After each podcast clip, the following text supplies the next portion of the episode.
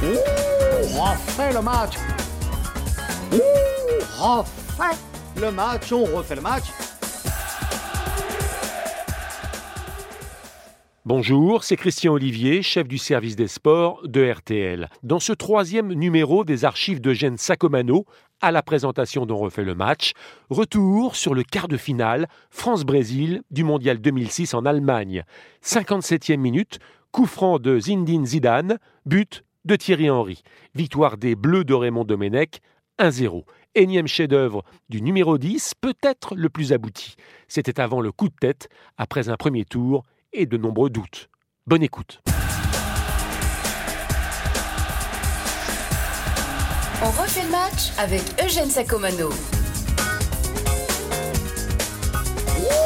On refait le match, on refait le match d'Arzen. Arzen étant le stade, vous le savez, où les Bleus euh, pratiquent l'entraînement. On n'est pas loin du Schloss Hotel, leur château ici en Allemagne.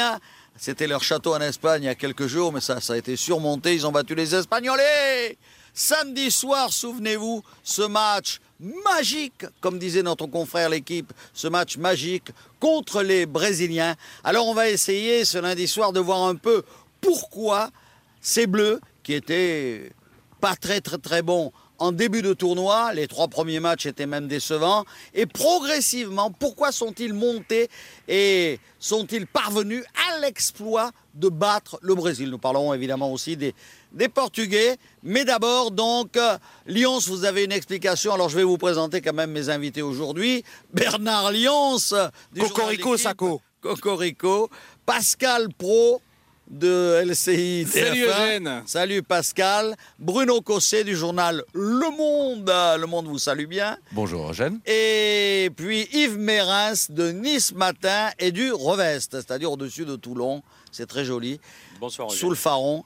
Et on va, donc je vais vous poser la question, je vais commencer par Lyons. À votre avis, pourquoi il y a eu cette progression pour aboutir à cette nuit magique de samedi?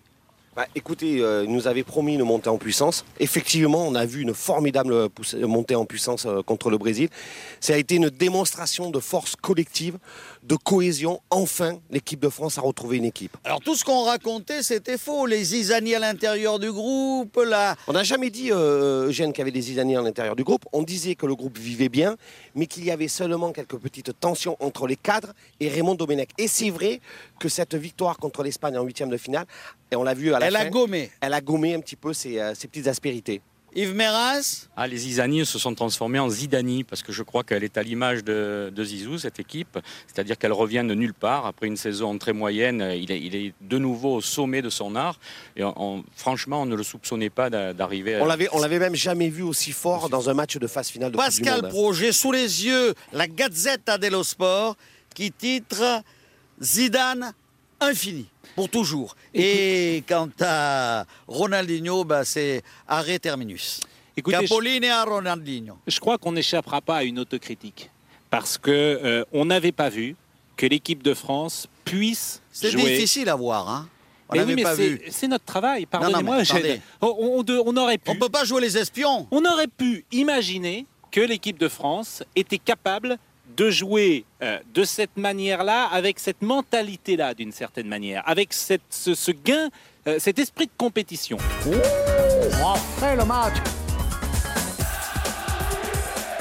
On a vu des Brésiliens incapables d'osser le rythme, incapables d'avoir des jambes. Ce qui a été l'inverse de l'équipe de France et un facteur clé de cette Coupe Mais du je Monde. suis c'est d'accord que avec ces vous, bleus-là, Bernard. et les Zid- Zidane en est le parfait symbole, ont des jambes, ce qui n'est pas le cas des Brésiliens. Bernard, ce qui Mais pas de Bernard, la Bernard. mais Bernard, Reims, Bernard, pas tous en même temps, bon sang, s'en sortiront pas. Je, je Mais pense, je pense qu'effectivement, les jambes ont crevé l'écran. Mais je crois qu'il y a aussi une question de mentalité et de morale. Je pense que c'est une équipe qui, qui s'est appuyée sur un esprit de revanche extraordinaire. vis-à-vis de Et tout le monde, hein, vis-à-vis vis-à-vis de du tout le public monde. d'abord, Oui. De la même. presse, Et et, de il y a même. eu, c'est Et de arrivé même. par le passé, hein. Et de même aussi. Non, mais alors, moi, alors, il y a peut-être autre chose aussi. C'est que cette équipe du Brésil, moi, elle m'a fait penser à l'équipe du Real cette année. Quand vous avez beau assembler des, une- une- de- de- des individus aux, aux capacités footballistiques incroyables, d'un seul coup, il n'y a pas d'histoire commune. Et Hier, moi, avant-hier, samedi, pardon, excusez-moi, samedi, j'ai vu un peu ça, j'ai senti un peu ça. Les Galactiques, Et dans, en fin de, en fin de Et dans la de comète. comparaison avec le Real, je crois qu'on peut aller plus loin.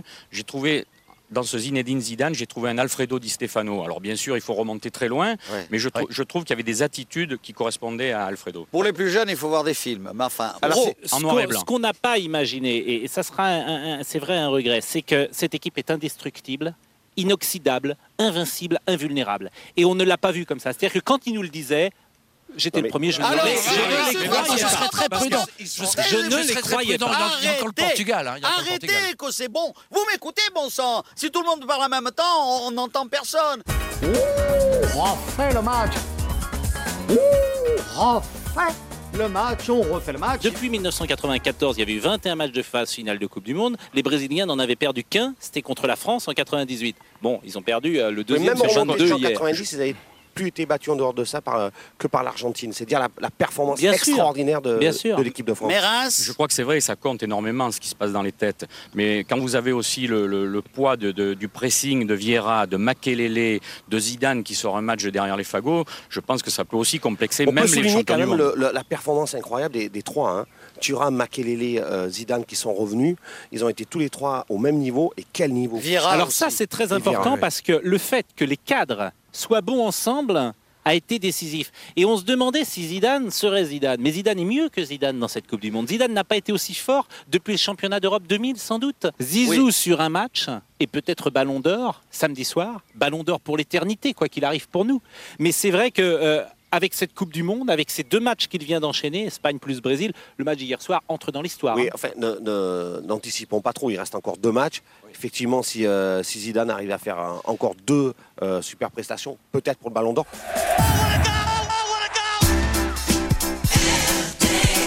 On refait le match. On refait le match sur RTL. Parlons, messieurs, un peu de ces Portugais. et de Ricardo Carvalho. C'est peut-être la meilleure défense entre l'Espagne, le Brésil et l'équipe qu'on va affronter. C'est peut-être le Portugal qui a la meilleure défense. Je ne sais pas ce qu'en pense euh, notre ami Ouais, c'est sur- c'est surtout le bloc des euh, équipes qui est assez incroyable. En plus, ils vont récupérer Deco, Oui. qui était suspendu face aux Anglais.